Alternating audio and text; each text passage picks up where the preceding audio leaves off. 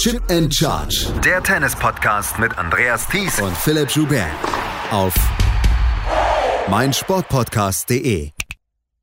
Freitagnachmittag, der Viertelfinaltag bei den Männern und der Halbfinaltag bei den Frauen. Das ist eine Zeit für ein kleines Zwischenfazit hier von der Challenger Corner. Herzlich willkommen zu einer neuen Ausgabe. Mein Name ist Andreas Thies. An meiner Seite hier dann auch mal Person zu Person, der Macher von tennistourtalk.com, Florian hier. Hallo Florian. Moin Andreas. Florian, du bist hier eigentlich dann auch immer die ganze Woche zum Arbeiten und du bist nicht nur als Reporter hier für tennistourtalk.com.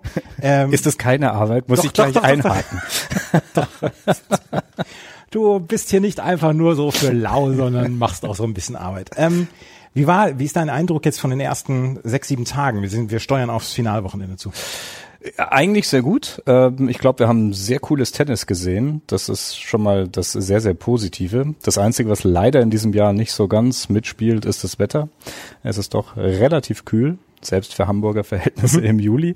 Also das Turnier kennt ja auch andere Facetten, äh, als es vielleicht noch im April und so stattgefunden hat. Aber ja, davon abgesehen, finde ich, ist das bisher eine sehr gelungene Geschichte hier. Ähm, gerade im Männerfeld würde ich sagen sehr attraktiv mit äh, Kasper Ruth, mit äh, Andrei Rublev, äh, Alexander Zverev, Lorenzo Mussetti, also wirklich Top 4 wirklich richtig stark besetzt. Und bei den Mädels gab es ja jetzt auch einen richtig guten Run von dem Hometown Hero hier. Also dementsprechend, glaube ich, kann man da sehr, sehr ein positives Fazit bis jetzt auf jeden Fall ziehen. Nummer Noah Akugui hat hier das Finale erreicht und äh, während wir gerade aufnehmen, äh, findet das Viertelfinale von Alexander Zverev statt. Daniel Altmaier hat gerade das Viertelfinale verloren. Wir sprechen in einer neuen Ausgabe von Chip and Charge am Montag darüber. Da gibt es dann den ganz großen Rückblick dann auf dieses Turnier, auf beide Turniere, auf das WTA und auf das ähm, ATP-Turnier. Aber wir wollen hier, weil wir hier bei der Challenger Corner sind, noch ein bisschen darüber sprechen, ähm, was denn so die Spieler gemacht haben, die ja in den letzten Jahren immer auf den Challengern unterwegs waren, die wir über die Challenger kennen und ähm, da hast du dann ja auch zwischendurch ein paar Interviews geführt, beziehungsweise wir waren dann auch in den Pressekonferenzen zusammen. Und über einen Spieler möchte ich gerne sprechen, der auch vorhin gerade das Halbfinale erreicht hat, gegen Daniel Altmaier gewonnen hat, Zhizhen Zhang. Und der ist vielleicht noch nicht jedem ein Begriff. Aber was wir sagen können, ist, dass er, glaube ich, gekommen ist, um zu bleiben, dass er ein sehr, sehr attraktives Tennis spielt und dass er wie sagte Andrea Petkovic, dass eine Superstar-Aura hat? ja, sie hat im Vorfeld so ihre Dark Horses für dieses mhm. Turnier genannt und da nannte sie neben Arthur Fies eben auch äh, Zhizhen Chang. Und ähm, ja, wenn man ihn hier sieht, dann glaube ich, äh, kann man das auch sehr gut nachvollziehen, mhm. warum sie das getan hat. Ähm, er ist ein Spieler, der glaube ich nicht so den Prototypen wahrscheinlich vielleicht eines chinesischen ähm, ATP-Spielers vielleicht verkörpert. Er ist sehr, sehr groß, mhm. er hat unglaubliches, äh, kraftvolles tolles Spiel. Ähm, Philipp und ich haben ihn immer Kraftmeier genannt. okay, ja, ähm, es gab hier auch ein ganz nettes Fotoshooting mit ihm. Da hat man ihn äh, bei einem der Stände auf der Turnieranlage mhm. vor einem offenen Kühlschrank platziert und er hatte also hier seine Arme auch weit ausgeweitet. Er und man, ist ein Kühlschrank. ja, und man hat quasi seine gesamte Spannweite ja. auch dadurch sehen können. Gibt es ein richtig tolles Foto davon. Ja, und das hat so ein bisschen gezeigt, ähm, wie er eben auch ähm, auf dem Platz Platz auftritt. Und ich glaube, das ist doch schon etwas, was auch so diesen modernen Spielertypen ja auch verkörpert. Mhm. Ja, also er ist groß, er ist, spielt kräftig, aber er ist natürlich eben auch wieselflink auf dem mhm. Platz, kann man eigentlich sagen. Ja, und das ist natürlich eine Mixtur, das ist ein richtig gutes Paket, womit man auf der ATP Tour richtig Erfolg sein kann erfolgreich sein kann, so muss ich sagen. Du hattest vor dem Turnier die Möglichkeit, mit ihm zu sprechen und diese fünf Minuten Interview, die lohnen sich, weil you heard him here first, können wir dann auch in diesem Fall sagen. Das wir, machen wir uns bei der Challenger Corner ja immer so ein bisschen zunutze. Und das Interview mit Zhizhen Zhang, das hört ihr jetzt. Yeah, first of all, uh, welcome to Hamburg again. I think it's the second time here. Yes. Um, what's the experience again? What is uh, experience? Yeah, rain. okay. I remember last time at 21 came here first day practice was even harder than today. It was okay. huge, and uh, well, I think I do I do know a little bit. Uh, uh, I mean, how to say the place here, the court and the balls. Mm-hmm. So it might help a little bit. Okay. Yes. Is it kind of um, yeah, kind of a situation that you like? Um, is it is it is it good for you the conditions? Well, uh, yes, because the conditions I feel quite comfortable here. Mm-hmm. For example, the court are. I mean, for me, I mean, I like the speed of the court. Okay. And uh, here is not altitude as well. Okay. altitude sometimes I play good, sometimes will be bad, but uh, mm. on the flat one I play most of the time okay. the average. And also, how to say, the hotel is pretty good. Mm. I, I like the hotel all the time talking about your preferences, I think you had a couple of great results on clay. Is it is it your favorite surface? Uh, I cannot say my favorite surface, but the most uh, result I'm making on clay, you know. Yeah. I mean, in, I'm always saying like I don't really like the clay, but in the end of the year, clay is most the point I made. So I mean, I'll, I'll, I mean, I'll try to be more like it, but I will come to clay court for sure. And um, he also had some crazy matches this year. For example, in uh, in Madrid, um, playing against um, uh, Fritz and, and, and, and, all the tie breaks. Um, um, when did you develop your your mental strength? Well, uh, it's it's tough to, to say that because in that moment, nothing you can do that much because everyone is very good player, mm-hmm. and most of the time, you know, I'm always losing the first set in Madrid. I was like losing the first set and come mm-hmm. back two sets by the tiebreak. Yeah, it just you, you know, just try to play the matches longer and then just trying to hold on the series game and go keep the matches going. So in the end, you you will have a chance because well, when you push that that moment, everyone will be a little bit shake. So they, uh-huh. there is a chance. But if you go losing the service game too fast, they will they won't have any pressure, so they're gonna destroy you. So I just try to put the matches longer as as I I mean as I can. And maybe can you tell us a bit about um, about tennis in China in general because you you already broke a lot of uh, records for the men's tennis uh, uh, in China, and there are also a couple of other guys coming up. Um, um, are you are you friends with them? Is there a kind of support between the players? Well, yes, I mean we I mean we have a, uh, for example we have a Wei Bing, Mei, and then uh, Shan. Yeah, that's the first first part and. We, we, I mean, all of three, we, we know each other mm -hmm. pretty well and then we was I mean we are friendly outside on, on court maybe not opposite side of court maybe not but uh, okay I mean when you play the match I mean mm-hmm. but all, all but outside we're we're friendly and mm-hmm. also we're also like a couple guys like a little bit far away like around 500 600 mm-hmm. we also know them because they cannot traveling during the COVID season I mean we mm-hmm. had a we have a tough situation in the COVID moment and now they are trying to come back again because they try to play some future because we have some futures in China or some tournaments mm. in nearby Asia. Mm. They can try to play a little bit more. So hopefully they can come come up soon. Really. Mm. And the tour will be back in China, so I yes. think that will be a great thing for you. Are you yes. are you looking forward yes, to it? Right? Looking for three years already. Yeah. And uh, I mean, this year the Shanghai Master, I, am gonna play there mm. in hometown. Uh, even I don't have too many good results there. Didn't win a match, win a set, but still I would lovely to play in my I mean, in front of my home. Yes. Yeah and and and you also um, won a couple of uh, challenges, but but but won them um, I think two in uh, on home soil and another one in Cordenons in uh, in Italy.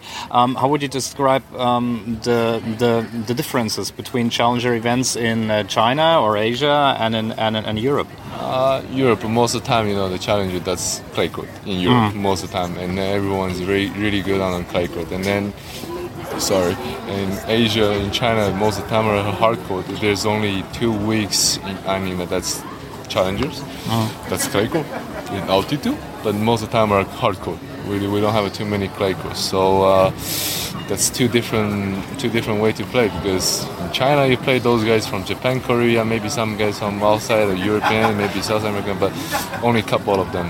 So most of the guys are playing hard court mm. from, from Asia. But mm. clay court in, in European in Europe side is like everyone's playing clay court really good because mm. you know in, in, Europe tennis I think it's more clay court than hard court for sure. Mm. So it is it's just two different types to play. Mm. And in Hamburg you will face a qualifier in the first round. What can we expect from you here this week? I'm sorry to say that. I'm sometimes I'm pretty negative. Like for example, last week I lost the qualifying like already, but he's in semi-final already. But whatever. So, I mean, always good to better than play the first two seeds. Yeah. So okay. um, sometimes. So uh, I mean, every week are different, uh-huh. and uh, I hope I can make something here. Okay. Let's start from here. Be a little bit positive, maybe. Okay. I, I have a question. Zhizhen Zhang, auf jeden Fall ein Spieler, auf den wir achten sollten. Er führt so ein bisschen die Reihe und die Riege der jungen chinesischen Profis an. Wu Yibing ist noch mit dazu äh, zu nennen, Jerry Shang ist noch mit dazu zu rechnen und die drei versuchen jetzt im Moment so auf der Tour ihre äh, ihre ihre Markheit zu hinterlassen und was ähm, was Xi Jinping dann auch in der Pressekonferenz sagte nach dem Viertelfinale, das letzte Jahr hätte er komplett außerhalb Chinas verbracht und er sei mhm. jetzt froh, dass er überhaupt mal zwischendurch wieder nach China zurückkehren konnte. Es war ja auch für Spieler wie ihn nicht ganz einfach, einfach mal ein Jahr lang von zu Hause weg zu sein. Mhm. Ja, gut, es, es, es gibt natürlich einige. Also wenn du auch die südamerikanischen Spieler ja anschaust, die haben oft eben dann eine Base in Europa, mhm. wo sie dann mehr oder weniger eigentlich aus mit Ausnahme dieses Clay Court Swings, der dann in Südamerika stattfindet, dort eigentlich mehr oder weniger die ganze Zeit spielen. Und ich denke, bei den asiatischen Spielern ist es natürlich ähnlich, die, die richtig erfolgreich sind, die eben diesen, haben natürlich diesen Asian Hardcore Swing, ähm, den sie spielen, äh, in der Regel, der ist gut, der ist jetzt weggefallen, aber mhm. de facto sind es ja eigentlich auch nur, was sind es, vier Wochen oder mhm. irgendwas, wo sie äh, dort spielen. Also das heißt, man baut sich ja irgendwo eine Base auf und er hat es auch gerade in seiner PK jetzt gerade noch mal erzählt, er trainiert da gerne auch mal in, äh, in Kroatien und das ist ja dann auch relativ normal. Er gehört ja auch zu denen, die sich mehr oder weniger auf die Sandplätze auch spezialisieren, was ja auch sehr ungewöhnlich ist oder eben auch versucht, auch auf diesem Terrain richtig gut zu werden. Und ähm, äh, ja, also ich glaube, das sehe ich jetzt weniger als ein Problem an. Ich glaube, das ist so ein Tennis-Profi-Eigenschaft, ähm, die viele oder diese, dieses Problem, was eben viele teilen. Und ähm, ich glaube, das kann er ganz gut wegstecken. Aber natürlich freut man sich auch mal vor heimischer Kulisse zu spielen. Also wir sind ja im Roten Baum, wir haben ja die deutschen Spiele, die vor 9000 Zuschauern äh, agieren und wo sie natürlich auch richtig gepusht werden. Und das ist natürlich dann äh, schwierig, wenn das nicht quasi mit dabei ist. Ne? Und das, ja. das fehlt dann schon ein bisschen, muss man ganz klar sagen. Kommen wir zu den Spielern, die in dieser Woche vor allen Dingen aus Deutschland dabei waren, die ausgeschieden sind und die wir ja so ein bisschen von den Challengern aus den letzten Jahren kennen. Und allen voran ist es ein bisschen Daniel Altmaier. Daniel Altmaier hat jetzt hier das Viertelfinale erreicht. Er hat's Kurz nachdem oder vor wir, bevor wir aufgenommen haben, hat er das Match verloren gegen Xi Zhang und steht jetzt allerdings wahrscheinlich nächste Woche zum ersten Mal in Top 50. So schnell sehen wir nicht mehr auf den Challengern zurück. da bin ich jetzt wieder vorsichtig, aber ich sage jetzt erstmal natürlich ja, weil er hat ja zu den Spielern gehört, die trotz auch seines Rankings, wo es ihm mal teilweise auch möglich gewesen wäre, ATP-Turniere mhm. zu spielen, es oft bevorzugt hat, noch Challenger-Turniere zu spielen. Aber Und innerhalb der Top 50 ist das nicht mehr so leicht. Da, das ist natürlich richtig. Aber das fand ich so einen interessanten Ansatz. Mhm. Ne? Und ähm, das äh, hat ihn vielleicht so ein bisschen unterschieden von anderen mhm. Spielern, die dann natürlich versuchen, ähm, auch Quali, ATP und so weiter zu spielen. Ähm, und er also gesagt hat, so den, ja, wie soll man sagen, vielleicht ein bisschen bodenständigen Ansatz gesucht gesucht hat und eben dann eben auch das eine oder andere Challenger-Turnier gewonnen hat und was ihm dann am Ende dann auch geholfen hat. Mhm. Und wir hören mal rein, was er denn gesagt hat und was er als einen seiner wichtigsten Turniersiege überhaupt gesehen hat. Und das hören wir jetzt hier gerade. Ja, Glückwunsch. Ähm, jetzt hast du ja nicht nur ähm, auf der großen Ebene gespielt die Saison, du hast auch vier Challenger-Events gespielt. Ähm, kannst du vielleicht nochmal sagen, wie wichtig es auch war, diese Turnierserie zu spielen und dann eben auch auf der größeren ATP-Ebene bestehen zu können? Ich muss fast sagen, der Sieg in Sarasota, der 125er nach Houston, war einer der wichtigsten Turniersieger in meiner Karriere. Also da, so würde ich das auch stehen lassen. Die Challenger Tour macht einen sehr ready für, für die Tour, was kommt und diesen Struggle, den man ab und zu hat auf der Challenger Tour, sich da beweisen zu müssen, ähm, weil die Tour kann man nicht überspringen mit einem Ergebnis auf der ATP-Level und ähm, deshalb war das für mich sehr, sehr wichtig nach Houston nach wirklich ein paar Wochen, die mir sehr wehgetan haben, ähm, ein Turnier zu gewinnen, hat man dann auch an meinen Ergebnissen gesehen, den Schwung habe ich mitgenommen.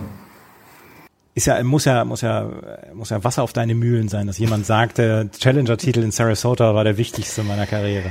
Ja, er hat sogar im Vorfeld auf dem On-Court-Interview ähm, sogar noch ja eine richtige Lanze für die Challenger Tour gebrochen, muss man sagen. Das hat er dann jetzt in der Pressekonferenz auf Deutsch gar nicht mehr wiederholt. Er hat es auf Englisch gesagt gehabt und er hat gesagt, naja, also diese Turnierserie ist so wichtig, weil sie inzwischen eigentlich auch vor allem die größeren Turniere eigentlich ATP-Standard haben, mhm. die Leistungsdichte enorm ist mhm und es wahnsinnig schwer ist, sich dort eben zu behaupten. Und die, die das schaffen, die sind dann auch bestmöglichst vorbereitet für die ATP-Tour und für die größere Bühne, wenn man so will. Und er hat auch einen Vergleich gezogen und hat gesagt, er hat sich mit Christopher Eubanks äh, unterhalten mhm. und hat also gemeint, na, also ähm, die haben auch über genau dieses Thema gesprochen gehabt und dann hat er diesen Run in Mallorca.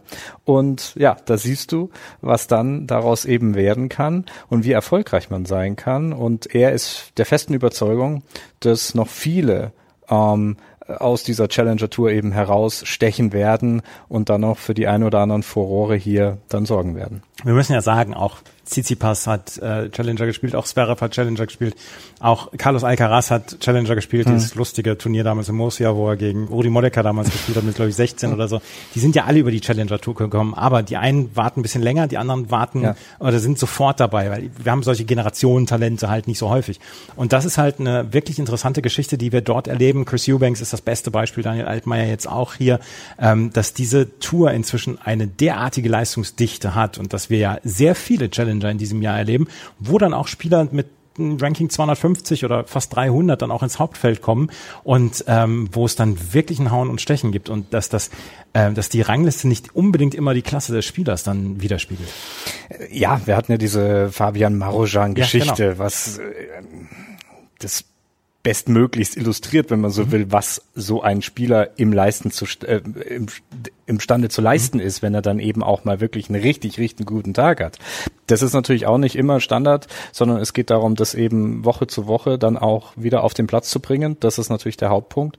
Und ähm, ja, ich glaube, das ist der große Unterschied. Ne? Also diejenigen Spieler, die am Ende die Konstanz dann tatsächlich auch bringen können. Das mhm. sind die, die sich dann auch langfristig auf Tour-Level-Ebene dann auch behaupten können. Und ähm, aber ich finde das sehr interessant, weil äh, es tatsächlich äh, schon zeigt, dass das auch jemand auch wirklich, ja, es war schon wirklich eine Art Plädoyer. Es, es war wirklich mhm. eine Würdigung und er hat eben in dem Fall auch nochmal gesagt, dass er also auch hofft, dass das sich weiter so entwickeln wird und dass es auch eine größere Beachtung für diese Tour äh, eben geben soll. Und ähm, ja, ist dann natürlich eben auch ein Vorteil gilt ja auch für unsere Hörer. Dann hat man den einen oder anderen Spieler dann im Vorfeld vielleicht auch schon mal äh, etwas genauer unter die Lupe genommen, bevor sie dann eben tatsächlich dann auch bei dem Grand Slam Turnier dann äh, in die tieferen Runden dann eindringen werden. Dai Altmann hat man vorher schon gehört, bevor man ihn hier bei der Challenger Corner gehört hat. Auch Yannick Hanfmann hat man sicherlich vorher schon mal gehört, auch wenn wir ihn relativ äh, zu Beginn nach der, der, Pandemie dann damals im Interview hatten. Ähm, Yannick Hanfmann hat eine herausragende Saison bislang gespielt. Er ist ähm, Top 50 im Race, er ist Top 50 in der Weltrangliste ähm, und das jenseits der 30. Und äh, auch er ist ja wirklich ein Late Bloomer, wie man so schön sagt. Ähm, ist das übrigens neues Wort? Ich habe das vorhin gerade gelernt. Also sagt man das jetzt auch im Deutschen so als Late nee, nee, Bloomer? Nee, nee, nee, nee, Spätstarter sagt man, glaube ich. Ja, ich wollte es nur, weil ich es in der Pressekonferenz vorhin gehört habe habe ich gedacht, jetzt äh, kann ich es jetzt auch nochmal bringen. Nee, ähm, er ist ein Spätstarter und er hat lange gebraucht, um überhaupt erstmal in die Top 100 zu kommen. Dann fiel er wieder raus und dann dieses Jahr auf einmal äh, ist komplett durch die Decke gegangen und diese Riesenerfolge, wie zum Beispiel in Rom, ähm, die er dann hat und ähm, ist auch ja mit einem Selbstbewusstsein inzwischen ausgestattet, Janik Hanfmann, der nicht mehr so ein bisschen er so an, an dir vorbeischleicht, sondern der ja wirklich mit Brust raus dann äh, über die Plätze geht. Das ist ja ist ja schon ein bisschen auch ein anderer Spieler geworden. Ja, was er mit seiner Statur auch sein kann, ja, das genau. kommt da noch mit dazu. Ja, das sind zwei Sachen mit drin, ähm, weil jetzt auch gerade nochmal PKs, weil wir gerade aus einer PK dann auch kamen, hat irgendeiner gesagt, ja, mit deinen 26 Jahren gehörst auch schon zu den älteren Spielern so ungefähr, so war das sinngemäß, mhm. was dein Kollege hier auch mal gesagt hat, wo wir ja auch immer dieses Phänomen haben, dass sehr viele Spieler genau in diesem Alter, Ende 20, teilweise Anfang 30, mhm. anfangen, ihr tatsächlich bestes Tennis abzurufen und dann plötzlich auf einem Career High stehen. Mhm. Ähnliches bei Hanfmann. Äh, ich kann mich noch sehr gut erinnern, wie er in München seinen ersten ähm, Tour-Sieg eigentlich feiern konnte, relativ schüchtern auf die PK kam. Das war seine erste große äh, Pressekonferenz, die er damals ja. gehalten hat. Und ja, ich sehe das ähnlich. Ähm, er tritt heute anders auf, das stimmt schon und äh, das muss man auch, weil man muss ja auch diese Attitüde vor allem auf den Platz bringen. Ne? Mhm. Ähm, also wenn du da auch noch sinkenden Kopf äh, da einherläufst und das gibt ja so dieses Gefühl dem Gegner, das dann, dann auch immer überlegen zu sein. Ne? Ich muss immer an Toni Nadal denken. Der mhm. hat Rafa Nadal immer gesagt, du brauchst, ähm, du brauchst immer einen positiven Gesichtsausdruck. Mhm. Du musst immer an dich glauben. Das musst du auch teils dann, dann deinem Gegner eben auch zeigen.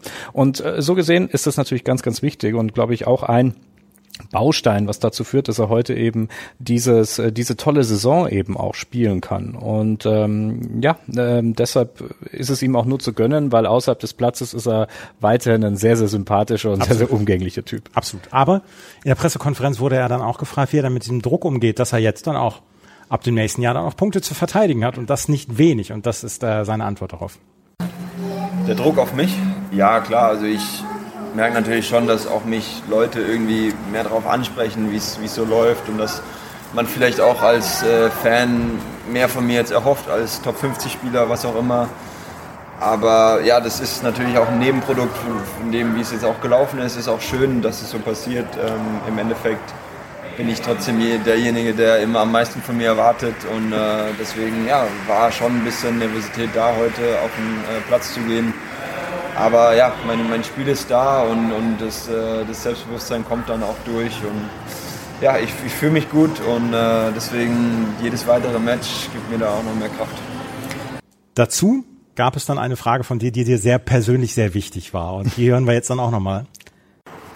Du bist viel unterwegs, noch kurz eine andere Sache, aber es gab vor kurzem ein Gastheimspiel in Karlsruhe. Ja. Kannst du mal kurz erzählen, wie das dazu kam und ja, wie die Erfahrung dort war? Ja, äh, erstmal war es so, dass das eigentlich in meinem Turnierkalender äh, war, letztes mhm. Jahr noch, ne, wo wir darüber geredet haben. Mhm. Ähm, Turnierdirektor und ich kennen uns natürlich schon einige Jahre und äh, ich habe mich dann gefreut, dass sie dann auf die, auf die Herrentour gehen wollten. Wir haben ja immer ein WTA-Turnier ausgerichtet.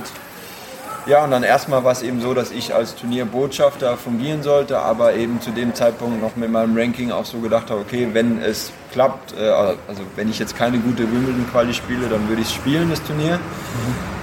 Ja, dann hat sich einiges verändert und dann haben wir eben über einen Showkampf geredet und äh, auch dann eben, wenn es Wimbledon Hauptfeld nicht so gut hinhaut, ähm, von daher ja, habe ich mich dann auch irgendwie schnell das ab, abschließen können, auch mich auf den Showkampf gefreut erstmal mit Dominik Köpfer, äh, der war dann leider verletzt, aber dann hat sich mit Philipp Florik noch jemand äh, gefunden, der auch das richtig gut gemacht hat, finde ich.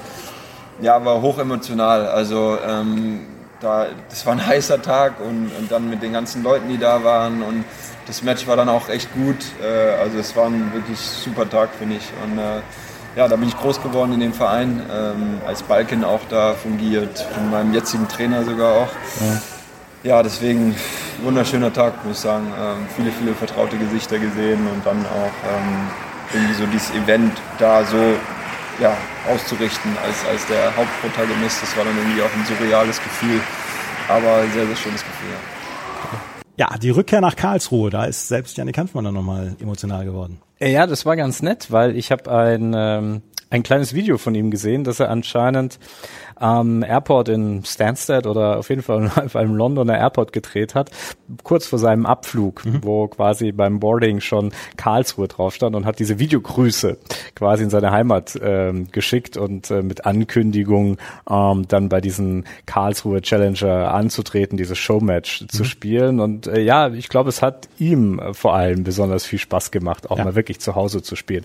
Wir haben gerade bei äh, Chang über, äh, über Heimvorteil und Heimturniere Turniere gesprochen. Ähm, aber die Frage ist ja, wo ist ja auch zu Hause? Ne? Und ähm, gerade in China ist das wahrscheinlich noch mal extremer als in Deutschland. Aber auch dort ist ja ein Unterschied. Spiele ich als Karlsruher in Hamburg oder spiele ich eben tatsächlich vor Friends and Family bei deinem Heimatverein? Ja. Und ich glaube, das war schon noch mal eine ganz, ganz besondere lokale Note, die er damit reinbekommen hat. Und da ist, glaube ich, bei ihm vor allem so ein kleines Lächeln in die Augen reingekommen. Wir haben im Moment sehr viele Spieler, die wirklich auf einem auf einem absoluten Karrierehoch sind. Wir haben über Altmaier gesprochen, natürlich Jan Lennart Struff, der im Moment noch verletzt ist. Dominik Köpfer ist wieder zurück im, im Welttennis drin. Ein Spieler, der äh, ja so ein bisschen noch außen vor ist, aber der alles versucht, um wirklich äh, weiter nach vorne zu kommen, das ist Maximilian Materer. Der hat hier im Achtelfinale gegen Alexander Zverev verloren, steht jetzt im Moment auf Platz 130 in der Weltrangliste und versucht sich jetzt so langsam wieder an die Top 100 ran zu, ähm, ja, ran zu pirschen. Er hatte gute Ergebnisse, vor allen Dingen dann ja auch in Wimbledon, wo er gut gespielt hat, etc. Mhm. Ähm, das könnte so ein bisschen der nächste sein, der ja eigentlich, eigentlich gehört er ja in die Top 100. Ist jedenfalls meine Auffassung mit seinem Spiel, mit seinem Linkshänderspiel. Mhm. Ja, und auch er gehört ja so in diese Generation, ne, äh, rein alterstechnisch.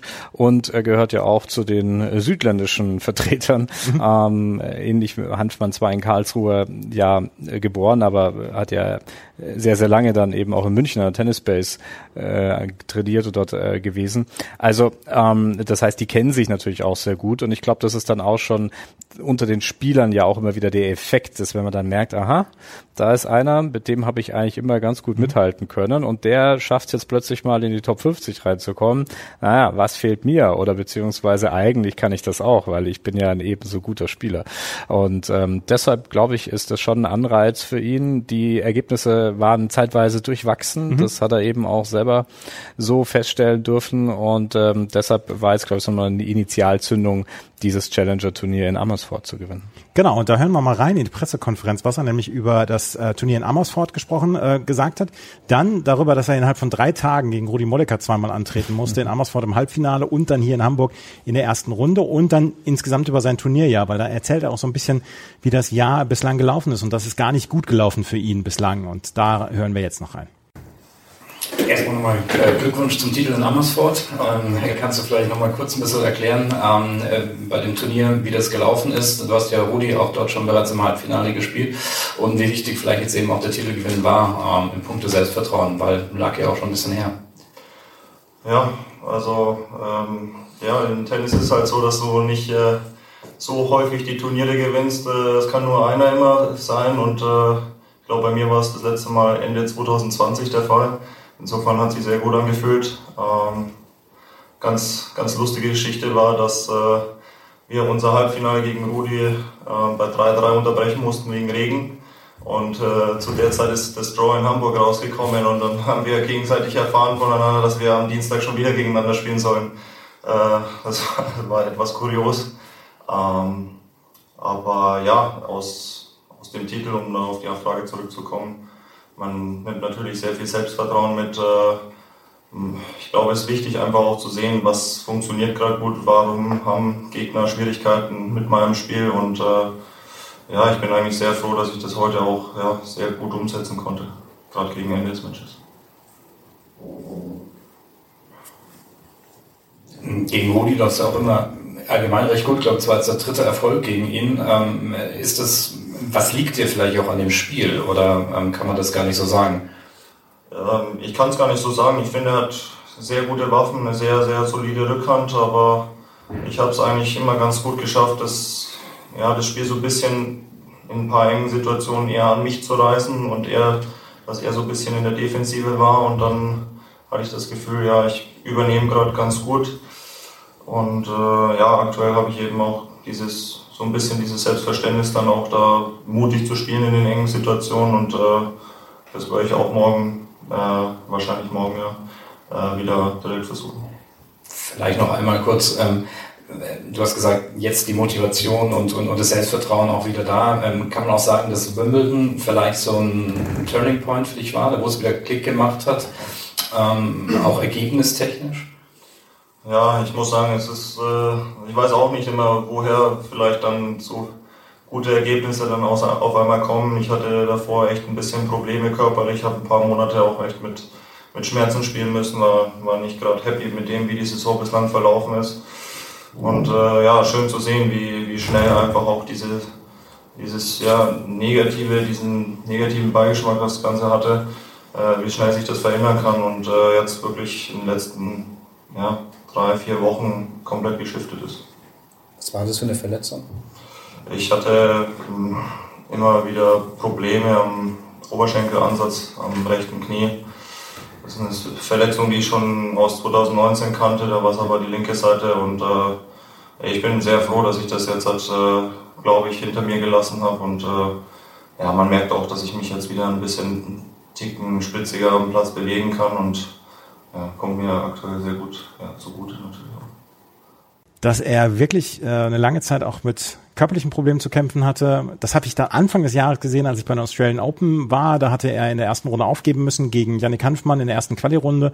Ähm, da ist er nie so richtig drüber hinausgekommen und man hat das Gefühl, er ist so seit sechs, acht Wochen ist er jetzt so ein bisschen schmerzfrei.